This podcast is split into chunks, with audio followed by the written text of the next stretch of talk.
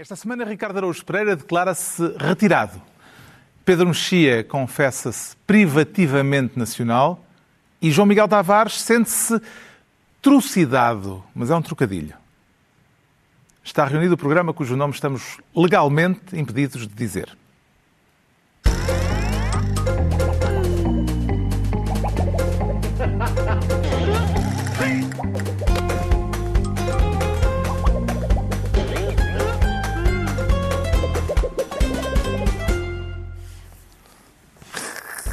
Ora viva, sejam bem-vindos. No final de uma semana em que voltou a ser notícia o escândalo dos abusos sexuais na Igreja Católica, uma semana marcada também pelas eleições presidenciais brasileiras que não ficaram resolvidas à primeira volta. Temas no menu para daqui a pouco, mas antes o Ricardo Araújo Pereira vai tornar-se ministro das incompatibilidades. E tem certeza que não há nada de incompatível no seu currículo para poder exercer plenamente essas funções, não Ricardo há. Araújo É, Pereira. é a vantagem de não ter currículo. É que depois não, não há nada de incompatível nesse. É tão modesto este rapaz. Ser um pelintra, ser um pelintra tem estas vantagens. Tu podias ir para o governo e não tinhas que fechar nada? Não tinha que fechar nada. Quer dizer, Se calhar tinhas. se talvez tivesse, O mas uso é- da palavra pelintra é, é muito ofensivo. Não, pelintra no sentido, está- no sentido de ser. Reparem, o, exato. Ou seja, o comediante é o mais reles, é a coisa mais rasca que há. É, é? moralmente, não é? Digo, digo eu, moralmente. Eu pelo menos sou. Eu pelo menos sou.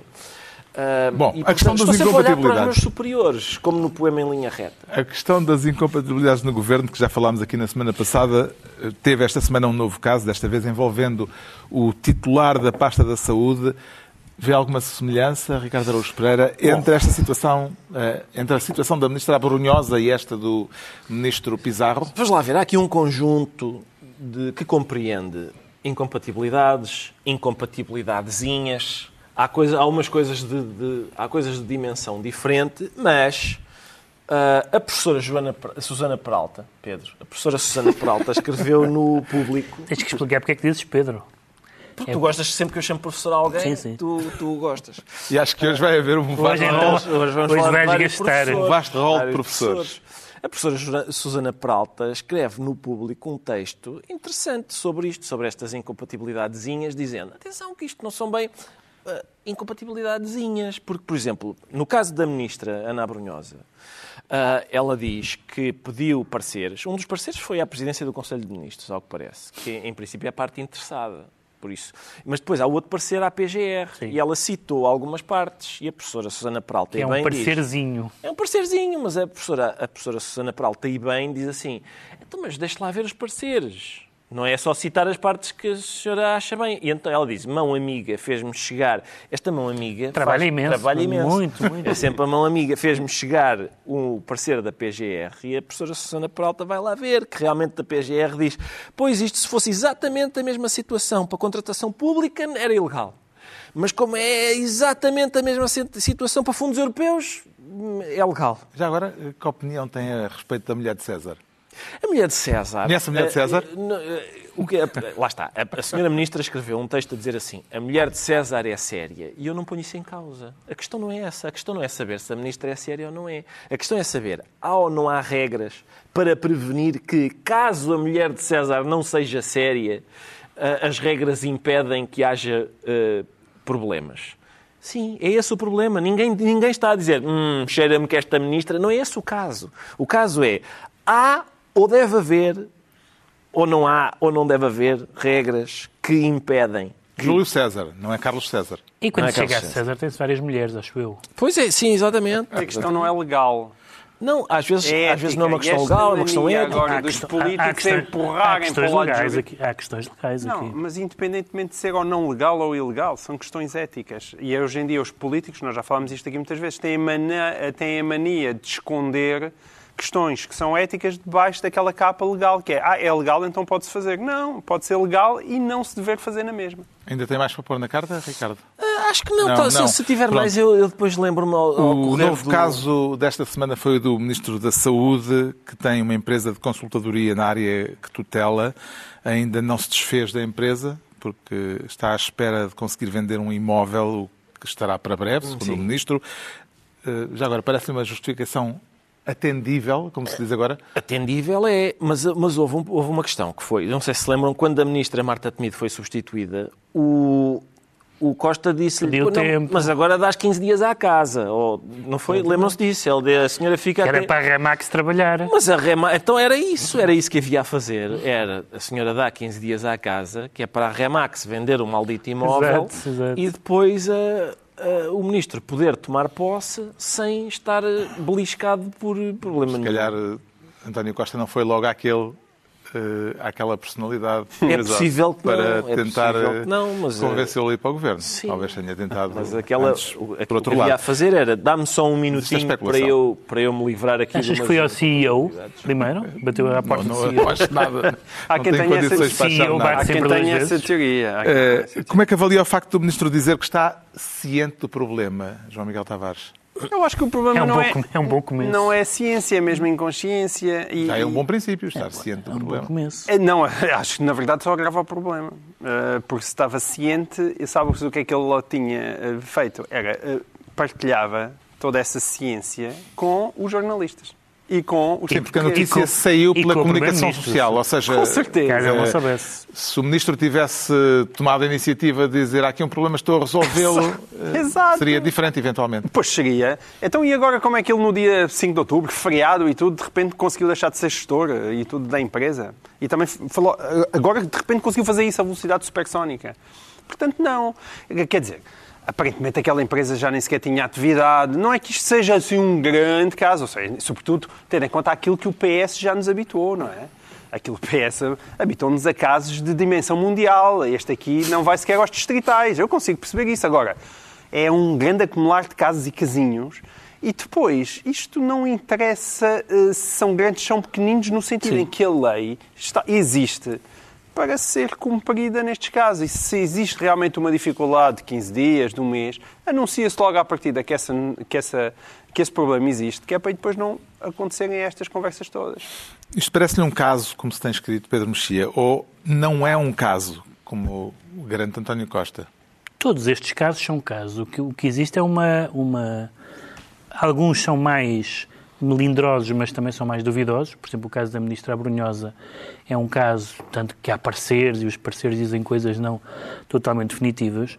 O caso, ou melhor, os dois casos, mas agora centrando neste segundo, do ministro Pizarro, não é muito melindroso, mas é indiscutível. Ou seja, Mas o primeiro também era caso, o facto de ele ser casado com a, a bastoária de ordem dos nutricionistas dizer, e não é- imediatamente ter passado a pasta eh, Mas, quer dizer, não é, não é um caso no sentido. à relação com essa ordem para a Era, era um caso se ele não o tivesse feito.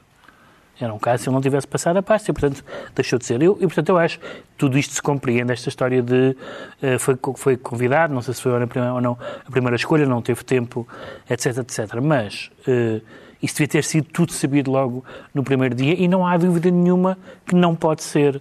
No caso da ministra Abrunhosa, discute-se é mais, du- é mais duvidoso, mas é claramente um assunto sério, fundos europeus. Aqui é uma empresa que já estava inativa, etc. Não é muito grave, nem sequer não tem uma gravidade para ir além. Mas, caramba, precisamente por isso, é a segunda questão com o mesmo ministro, porquê não resolver tudo à partida? Eu não tenho sequer nenhuma espécie de, de suspeita ou de má vontade em relação ao, ao ministro Pizarro, mas acho que para bem até do próprio governo, essas coisas evitam-se à partida declarando tudo, resolvendo tudo, fazendo um compasso de espera antes de, daí essa tal. Eu pensei isto que o Ricardo agora disse. Foi a primeira coisa que eu pensei.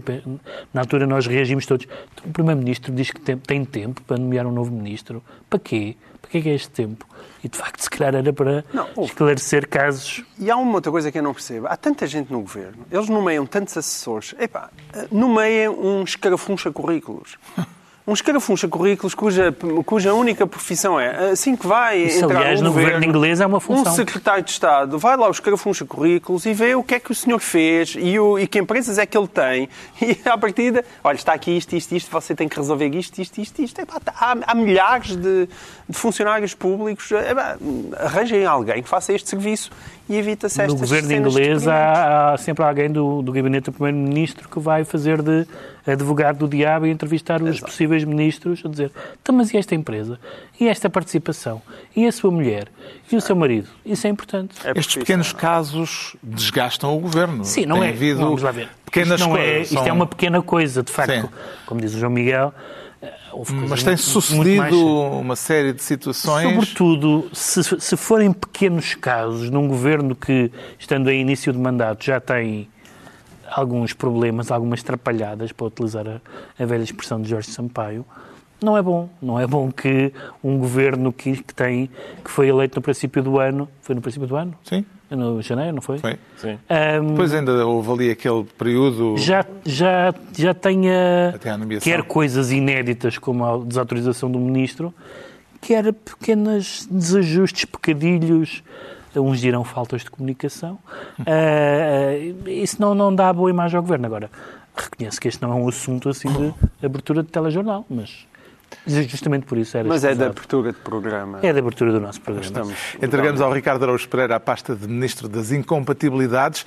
Quanto ao João Miguel Tavares, quer ser por esta semana Ministro dos Abusos, dos Abafos e das Amizades. Que pasta tão comprida. É, esta é grande. Abusos, abafos e amizades. Quer... Podemos começar pelas amizades? Sim, mas amizades é uma coisa tão bonita. Podemos começar pelas A amizade é linda. O Presidente da República teve de se explicar esta semana por diversas vezes a respeito de um telefonema em que avisou o Bispo José Ornelas de que, está a ser, de que o Bispo está a ser investigado pelo Ministério Público.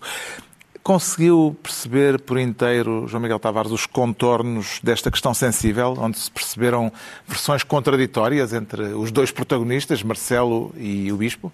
Eu confesso que não consegui perceber totalmente, não sei se por dificuldade minha, por não ter conseguido acompanhar todos os episódios, porque tanto o Bispo como o Presidente da República disseram muitas coisas ao longo da semana e nem todas batiam certo umas com as outras. Houve um telefonema, isso sabemos. Aliás, previamente, a questão nasce de uma denúncia que o Presidente da República eh, recebeu e mandou para o Ministério Público sobre um alegado encobrimento por parte do Bispo Ornelas eh, de casos de abuso sexual em Moçambique. Sim. Eh, e depois disso, eh, o caso seguiu para o Ministério Público e o Presidente da República eh, falou com o Bispo Sim. eh, O problema é que o Bispo- dizer que havia uma investigação em curso. O problema é que o Bispo, numa das primeiras intervenções, deu, deu a entender que realmente o Presidente da República lhe tinha telefonado e, teria- e ficou quase no ar que quem o teria avisado teria sido o Presidente da República, que ele estava a ser investigado. Isso, a ser verdade, era gravíssimo, como é evidente. E, portanto, o Presidente da República rapidamente percebeu isso e fez várias intervenções. Na primeira isso ficava ambígua, mas depois já esclareceu e até esclareceu oficialmente com uma nota no site da Presidência da República e, portanto, essa nota supostamente agora estabelece a verdade eh, canónica. Houve ali um momento de ambiguidade também, não se sabia quem tinha telefonado a quem. Exatamente, esse foi o problema. Mas agora, Nem em segundo... que data. Nem em que data. Segundo Marcelo, mas o Marcelo agora, o que está na, a nota no- na, na presidência, tem datas e tudo. Diz que ele recebeu dia 6 de setembro, a que, que enviou a queixa à Presidência da República, à, à, Pro- desculpa, à Procuradoria da República, como sempre faz, cada vez que alguma coisa lhe chega, e não devido disso. E depois, eh, a 24 de setembro, ele telefonou eh, a José Orne- ao, ao- Bispo Ornelas a confirmar esse envio, e entre uma data e outra. Diz Marcelo que foi contactado pela comunicação social, ainda antes das notícias saírem, a saber se isso tinha acontecido. Dando a entender que terá havido alguma fuga na, na própria PGR. Terão Que não dito- foi ele a promover a e fuga. que não foi ele a promover essa fuga. Se os jornalistas lhe telefonaram, há aquele lado que nós podemos achar, bom, como o outro senhor bispo é presidente da, da Conferência Evangélica Portuguesa da, e portanto... Desculpa? Conferência Episcopal. Desculpa, evangélica, de Conferência Episcopal Portuguesa, eh, ele, por, digamos assim, quase por uma razão de deferência, resolveu telefonar-lhe. Isso não é gravíssimo, ainda assim é grave. Ou seja, porque eu acho que o Marcelo não devia ter feito, apesar de Ornelas ter um cargo relevante, porque tendo em conta aquilo que está em causa e a sensibilidade daquilo que está em causa, é preciso ter extra cuidados e, e Marcelo devia-se ter remetido ao silêncio. Portanto, acho que ninguém, neste aspecto, sai muito bem. A sensibilidade tem a ver com todo este envolvimento em relação às questões de abusos sexuais. O caso dos abusos sexuais envolvendo membros do clero católico Teve, aliás, outro episódio esta semana com estas declarações do Bispo do Porto, Dom Manuel Linda. Estamos todos interessadíssimos em purificar de vez esta realidade que, de facto, nós há 20 ou 30 anos não imaginávamos que pudesse acontecer e que, afinal, até aconteceu.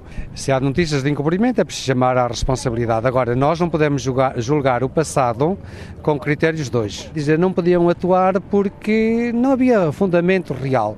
Hoje, eh, algumas coisas já sabemos que foi verdade. Mas não deviam ter eh, alertado, pelo menos, as autoridades? Não. Ainda hoje, oficialmente, o crime de abuso não é um crime público, portanto, não há obrigatoriedade de denúncia. Confronto com outros setores da sociedade. Nós sabemos agora que, por exemplo, num determinado âmbito, umas atletas denunciaram. E até agora, o que é que tinha sido denunciado? Nada. Convém esclarecer que os crimes de abuso sexual, ao contrário do que diz o Bispo eh, nesta declaração à CNN, são crimes públicos como é que entende Pedro Mexia o equívoco, para usar de alguma caridade cristã, do Bispo Dom Manuel Linda? Tenho mesmo que usar da, da caridade cristã, porque realmente os, os católicos acreditam que o Papa é escolhido por uh, intervenção do Espírito Santo. Neste caso, a escolha do Bispo do Porto, que esta não é a primeira vez, foi por um dolitá, claramente, porque não é possível. uh, uh, já há uma quantidade muito significativa de declarações e, sobretudo, nesta matéria. Lembro a mãe de todas as declarações, que é que a Diocese do Porto não está a investigar a pedofilia porque também não está a investigar a queda de meteoritos, embora possa acontecer. Portanto, a partir daí estava aberto o caminho para estas desgraças. Há aqui um equívoco, evidentemente, eh, que é esse equívoco de confundir a o crime público, a obrigatoriedade dos cidadãos uh, de denunciarem, mas sobretudo... Não é obrigatório denunciar, não é obrigatório à face denunciar. da lei, ninguém é penalizado é por isso. É obrigatório se for uma instituição... Mas trata-se de um crime público. Sim. Uh, uh, portanto, há essa, essa confusão, mas sobretudo há esta capacidade de, perante todo... Aliás, como se viu nesta sequência de declarações, de, tendo, em alguns casos, ocultado ou ou abafado. Assim que as, que as questões vêm para o, para o espaço público é minimizar, contextualizar, então e os outros? Não foi bem assim, ou então isto é uma campanha contra a Igreja. E, portanto, a Igreja anunciou, a portuguesa, neste caso, uma política de tolerância zero, mas, na verdade, eu acho que é uma espécie de tolerância 14, como o carbono 14, que data às coisas antigas. É uma tolerância muito alta, porque não só é uma tolerância ao ralenti, ou melhor, é uma, é uma, é uma tolerância zero ao ralenti, portanto, a tolerância zero que quereria dizer que essas coisas eram matadas uh, logo, eram uh, resolvidas logo que haja denúncias. Não. É, as coisas sabem-se, uh, as coisas depois reagem-se com espanto, consternação, uma discussão interessantíssima que o bispo de Dom José Ornelas manteve sobre se a igreja é ou não pedófila, que é uma expressão que não tem sentido nenhum.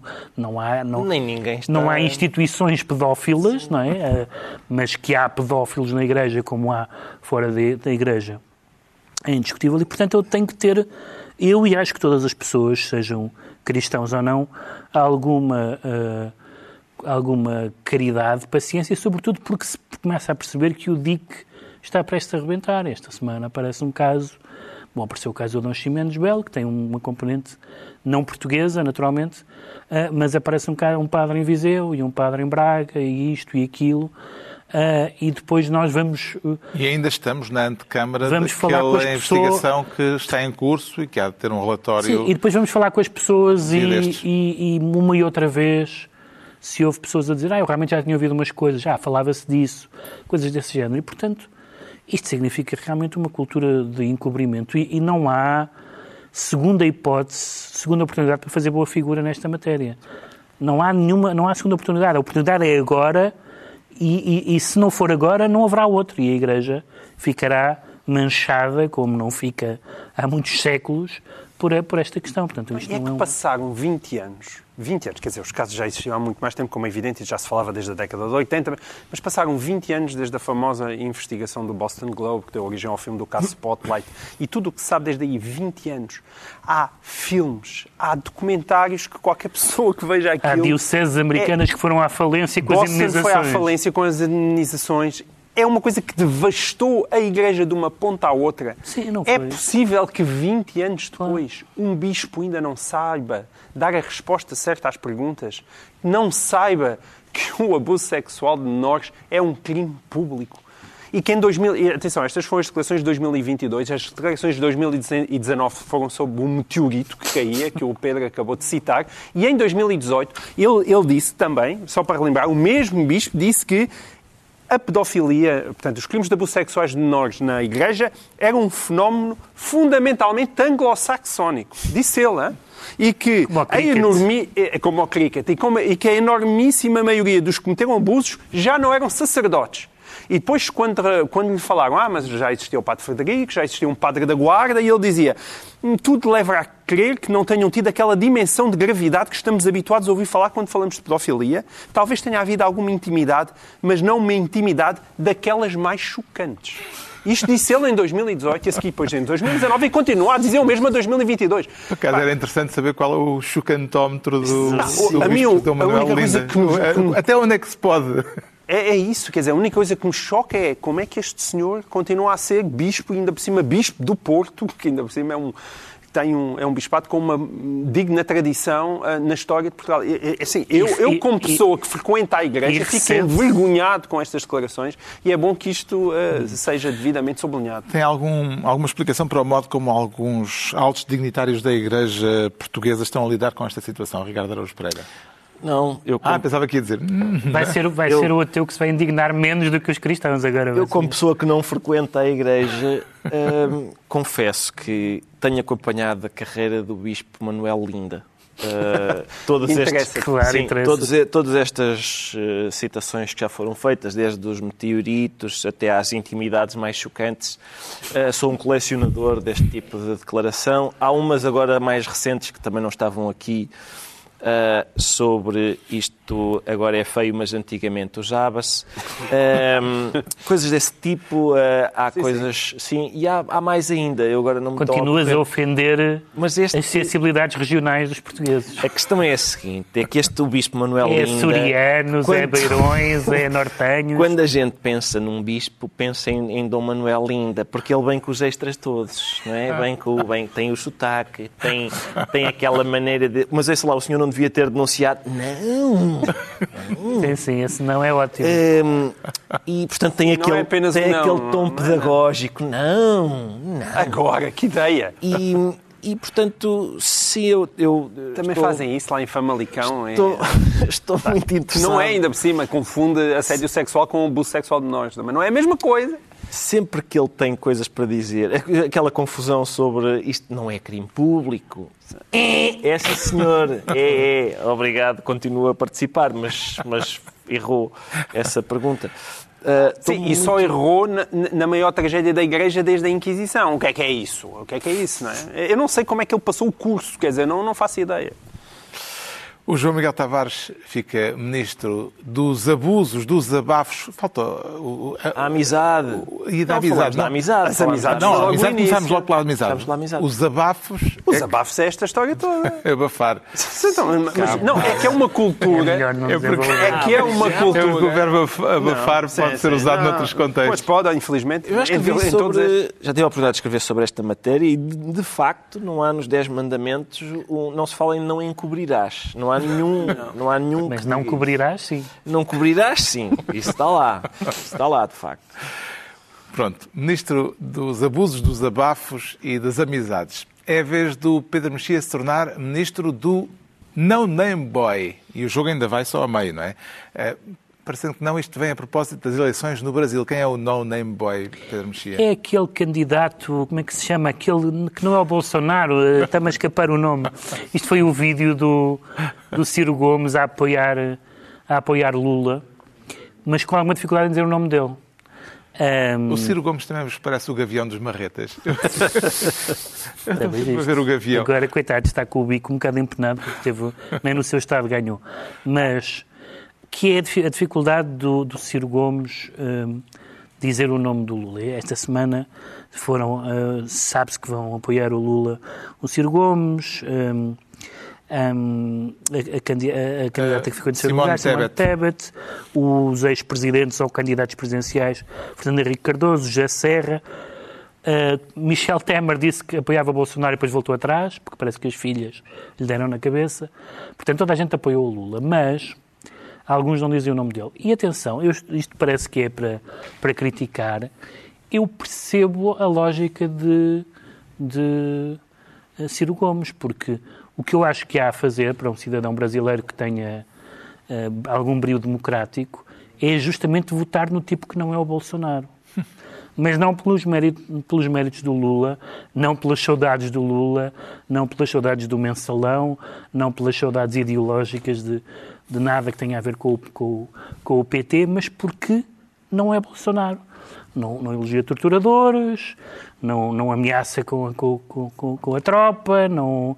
Não, insulta- levanta dúvidas não- que se vai embora pacificamente não se perder as Exatamente, eleições. que é não o insulta as mulheres, etc. Eu Portanto, vi uma boa explicação. É, Com Lula há a garantia de que daqui a quatro anos volta a haver eleições. Exato. Com Bolsonaro Exato. não é seguro. Exatamente. Bom, o que nós sabemos é que bom, há, este, há este primeiro facto, que é a questão de que eu compreendo que não se diga o nome, porque a questão não é o nome Lula, é o candidato que não é o Bolsonaro.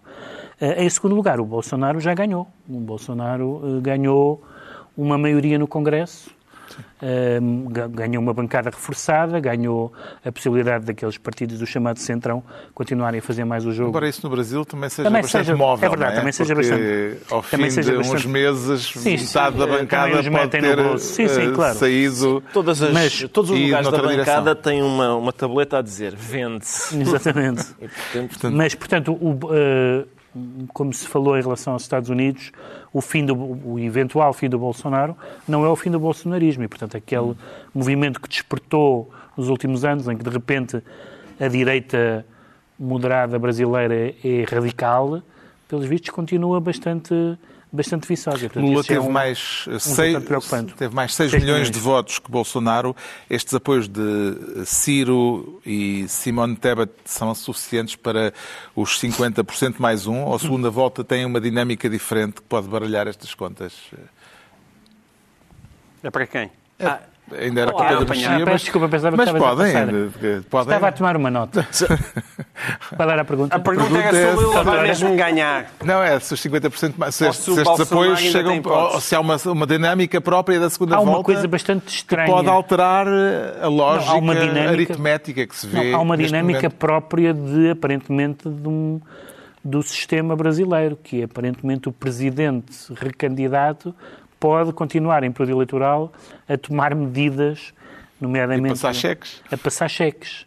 Ah, e, portanto, nós sabemos que isso pode ter algum efeito. Eu acho que a, a diferença é muito grande.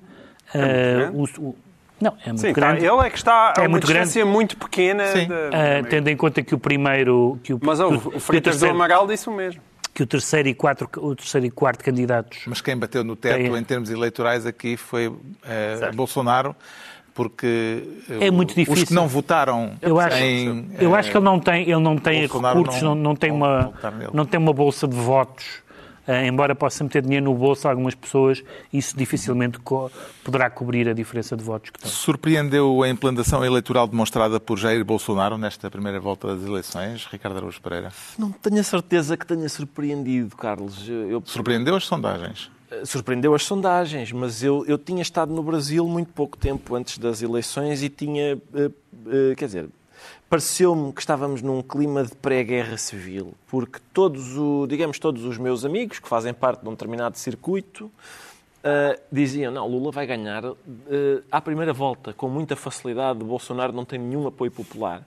Mas sempre que eu andava de táxi, coisa sobre o sempre que eu andava de táxi ou, É, é o que eles chamam o data folha e o data povo. Exato. Eh, Toda a gente me dizia exatamente o contrário. E, portanto, e alguns diziam, não interessa quem ganhar, os militares vêm e, e tomam conta disto. E ainda bem, e ainda bem, diziam algumas pessoas. E, portanto, eu, quer dizer, vivi isso. Eu, eu não sou daquelas pessoas que acha que, que o Brasil está extraordinariamente dividido. Reparem que, por exemplo, eu não sei se sabem, mas o, ah, os, portanto, os apoiantes do Lula fazem este gesto com os, com os dedos a fazer um L e os do Bolsonaro fazem este, que é- são as pistolinhas. Portanto, é, na, na, na prática é o mesmo L, é só, só está virado. Uns, uns viram para um lado, outros viram para o outro. Talvez haja uma posição de compromisso assim a fazer uma espécie de um V. De, Que dá para disparar na Não, mesma. um V de vamos ver se existe país ainda em novembro, por exemplo. E pode ser, pode ser um desígnio nacional. Eu, por razões profissionais, tenho acompanhado a política brasileira. Não sei se vocês sabem, é porque agora aconteceu o seguinte, não é? Ah, vai haver segunda volta, segundo turno, como eles dizem lá, e por isso há mais um mês disto, coisa que as- algumas pessoas queriam evitar. As eleições são a 30 de outubro. Exatamente. Diziam que mais um mês disto, enfim, vai, vai ser um descalabro, digamos assim. Eu nunca achei, achei sempre achei, a democracia brasileira está madura, está preparada para... E este mês, se calhar, pode, pode servir para discutir os duros e variados problemas que o Brasil tem. Só que enganei-me, porque entrou na, entrou na campanha, não sei se vocês conhecem a existência de Mestre Vicky Vanilla. Mestre Vicky Vanilla é um... Ele é sacerdote da Igreja de Lúcifer do Novo Aeon. Ah, o velho Aeon ainda estava bom, eu não sei porque é que o substituíram, mas ele é, este mestre Vicky Vanilla fez um vídeo, ele é satanista, como o próprio nome indica, fez um vídeo a apoiar o Lula. E então todos os apoiantes do Bolsonaro ah, mostraram este vídeo que demonstra, Que o, dia, eles, que o diabo vota Lula. que o Lula, que o Lula sim, é, é também um satanista e é, talvez seja por isso que o Ciro não lhe diz o nome, porque não se diz o Não nome do nome do diabo, né? não se diz o nome de Belzebu.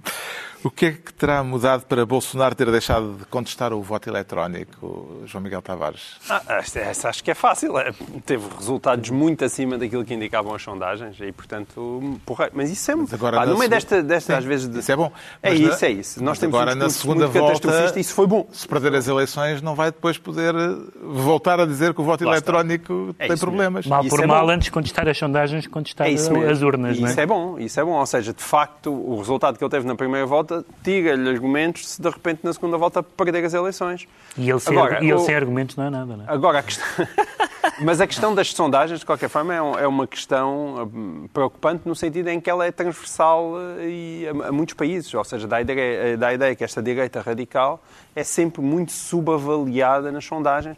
Portanto, eu propunha, não sei, que, que houvesse uma conferência internacional de, de fazedores Dessem de 5 sondagens. pontos de bónus à Pá, partida. sim, é, disse, arranjem-me um algoritmo que funcione, porque isto não é positivo para a democracia. O algoritmo da vergonha. Não, é que ainda por cima encaixa naquele argumento do chamado legacy media. Não sei se existe propriamente um bom- uma boa tradução para isso em Portugal, que é aquela ideia de que a comunicação social também está toda do lado da esquerda, está toda comprada, eh, e este, este tipo de erros nas sondagens Reforça essa, reforça esse tipo essa de percepção. discurso, e isso essa é muito mau. Ideia.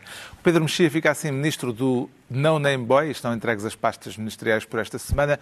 Altura para sabermos porque é que o Pedro Mexia, ainda de novo ele, se declara privativamente nacional, com lucro ou curvado Agora com lucro, tens cada uma. de prejuízos, crivado de prejuízos, queria dizer. Bom, o, Curvado também podia ser. a novela da TAP vai Pronto. acabar como eh, se esperava que acabasse, mas de uma forma ainda mais patusca, porque ia acabar em descalabro. Isso a gente já sabia. Faltava saber o tipo de descalabro. E o tipo de descalabro foi o governo achar que era importante, urgente, indispensável nacionalizar e que agora, no prazo de um ano, é indispensável, urgente e indispensável privatizar. Ah, E, portanto, o governo. Não se percebe como é que uma, uma, uma empresa tem tantas dificuldades com um rumo tão claro definido, não é? É seja, nacional, vamos privatizar, renacionaliza, reprivatiza. O, o, o governo, o O governo, o governo alega que, valoriza. entretanto, houve a pandemia. Com certeza. Aham. Sim, tá Até bem. porque antes aquilo estava cheio de saúde. Sim, estava, estava, estava viçoso, estava viçoso só aquele... euros. Não, atenção, o que eu acho estranho é que o Governo, como noutras áreas, faça uma retórica estatal tão eh, acrisolada eh, e fale, por exemplo, a questão da companhia de bandeira e depois não tenha como bandeira o, o dinheiro dos contribuintes. Que é uma, eu preferia menos, como, como aliás quando o Governo fala do SNS e das outras coisas, no discurso aquilo é uma, de uma de um purismo dos verdadeiros valores da esquerda Olof Palme, que, como, não, como, como, não há, como não há outro.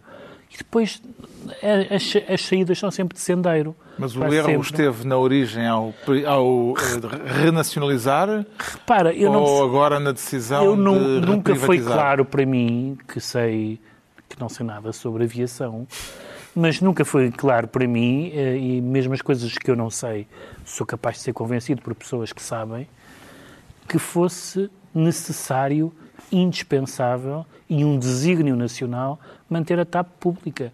E eu li 300 artigos a dizer que sem isso perdíamos a nacionalidade. E a própria bula da independência ia ser rasgada nos arquivos do Vaticano.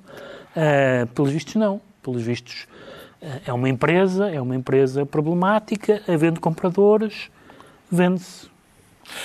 Entretanto, houve indignação depois de se ter sabido que a TAP eh, ia comprar uma frota nova de BMWs para os administradores, digo ia porque já não vai, de tal modo que o Conselho de Administração recuou.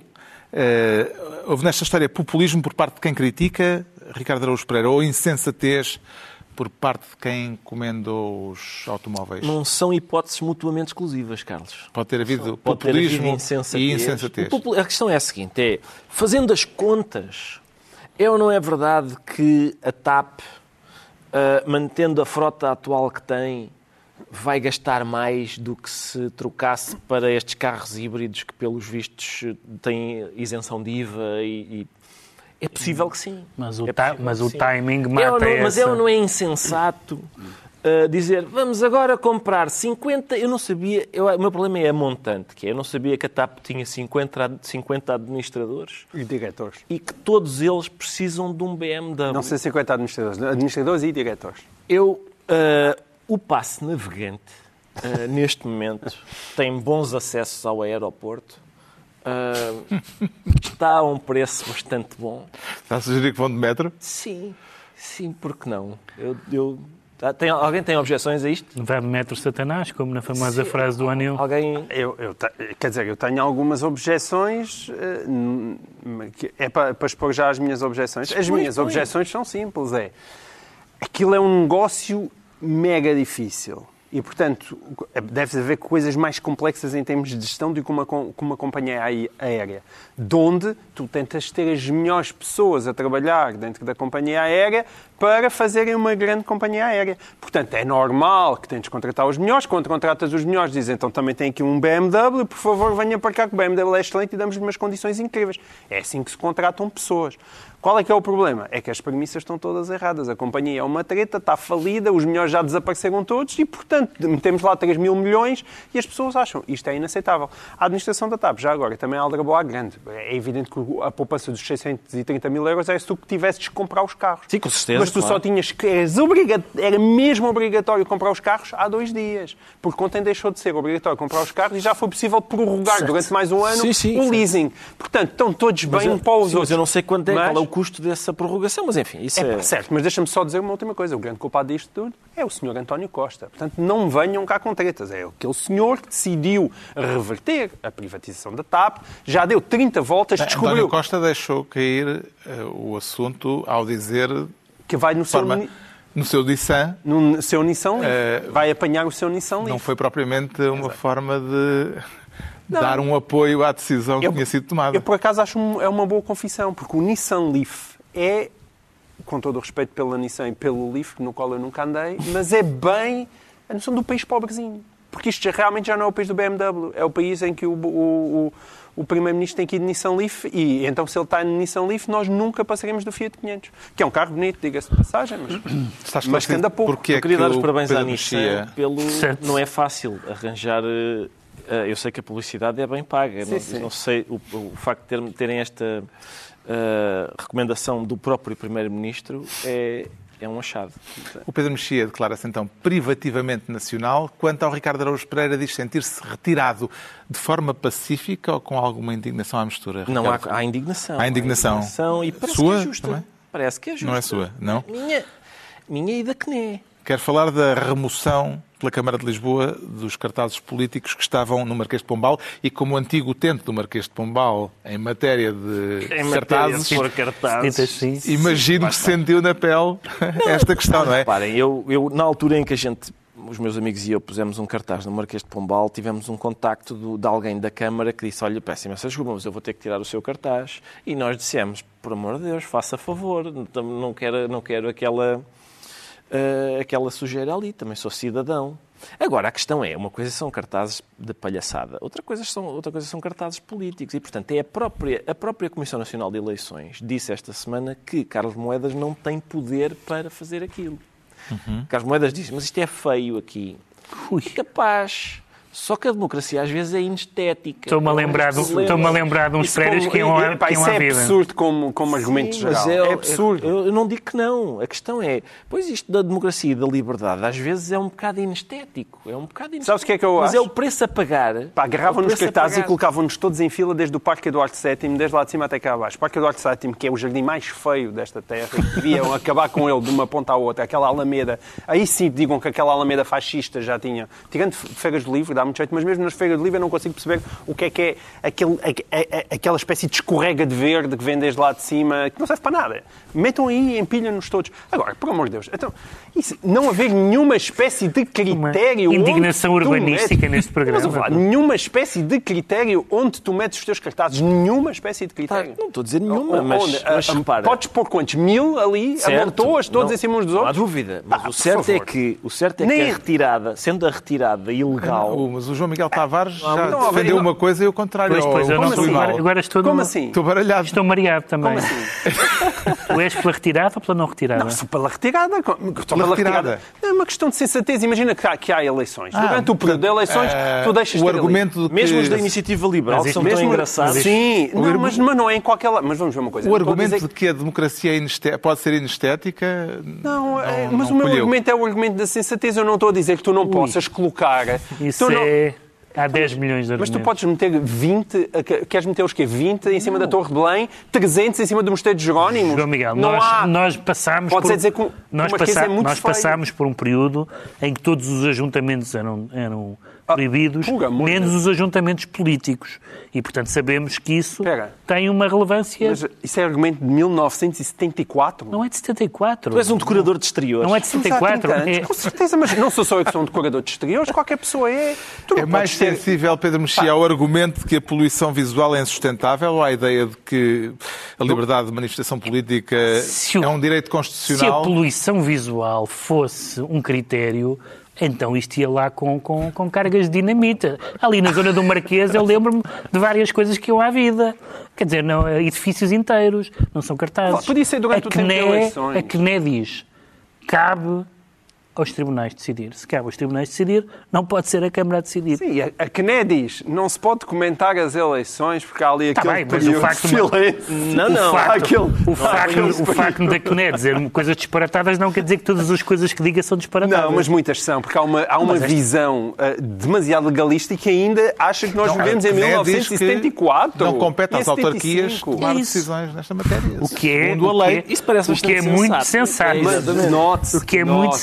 Sensato. Mas eu também acho que não pode ser, eu não estou a dizer para se proibir, eu estou a dizer é, mas pode ser em qualquer sítio e a- em qualquer altura, porque a questão é que aquilo é durante o ano inteiro, nem Se sequer calhar é vai ser preciso alterar a lei. então. Com certeza e com sensatez. Sensatez. Já sabemos Coisa porque é que o Ricardo Araújo Pereira se anuncia retirado. Agora vamos tentar perceber muito, Rapidamente. muito rapidamente.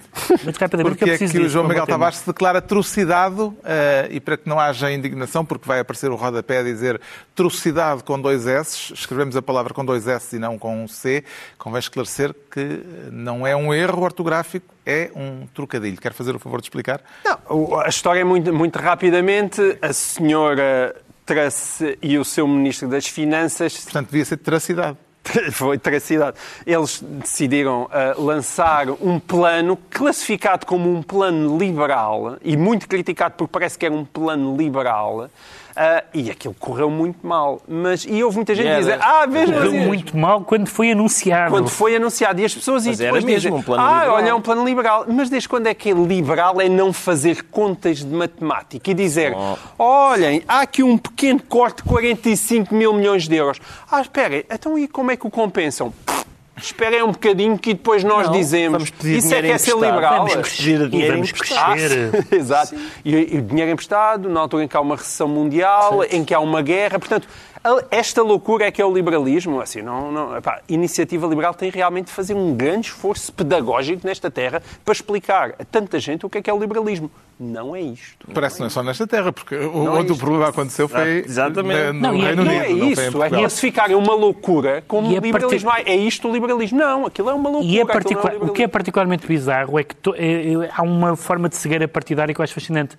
Qualquer pessoa não filiada no Partido Conservador que viu os debates entre Liz Truss e Rishi Sunak percebeu que havia ali uma pessoa muito melhor, muito mais Exato. sensata. As únicas pessoas no mundo que não perceberam, os deputados perceberam, foram os militantes do Partido Conservador que fizeram uma escolha desastrosa e estão a pagar por isso. Sabes o que é que faltou? Cartazes aos... No Marquês de No Marquês de Pombal. Pombal. No Marquês de Pombal. Está na altura dos livros e esta semana eu trago o mais recente romance de Gonçalo M. Tavares, desta vez na série Mitologias, onde Gonçalo M. Tavares já publicou anteriormente títulos como A Mulher Sem Cabeça e o Menino do Mal Olhado ou Cinco Meninos, Cinco Ratos. Agora é a vez de O Diabo, assim mesmo, sem mais, pelo menos na capa, porque no interior o título reúne 20 e tal, 22, se não me engano, designações para o Mafarrico, e evidente Mafarrico é uma delas, vai desde o Diabo a Belzebu, Chifrudo, Satã, Cão Tinhoso, por aí adiante.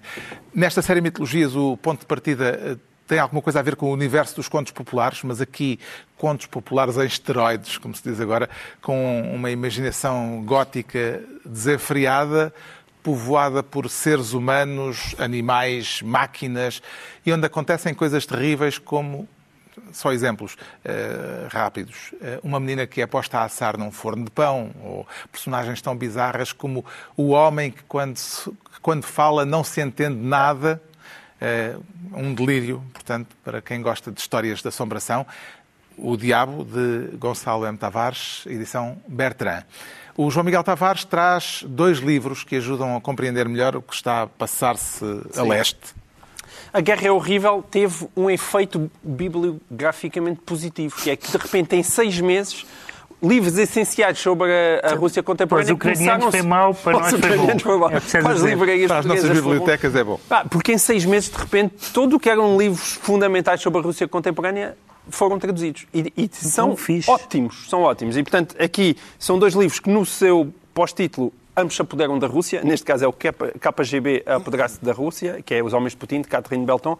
E no caso de Masha Gessa, no Futuro é História, é eh, o totalitarismo a apoderar-se da Rússia. São dois livros muito diferentes. O moderador está a olhar para mim com ar de mau, eu não tenho tempo para explicar, mas tanto um como o outro, sendo muito diferentes, valem imensa pena de uma jornalista inglesa e de uma... Bom, enfim, não posso ser bem uma jornalista porque ela é, é, é Day.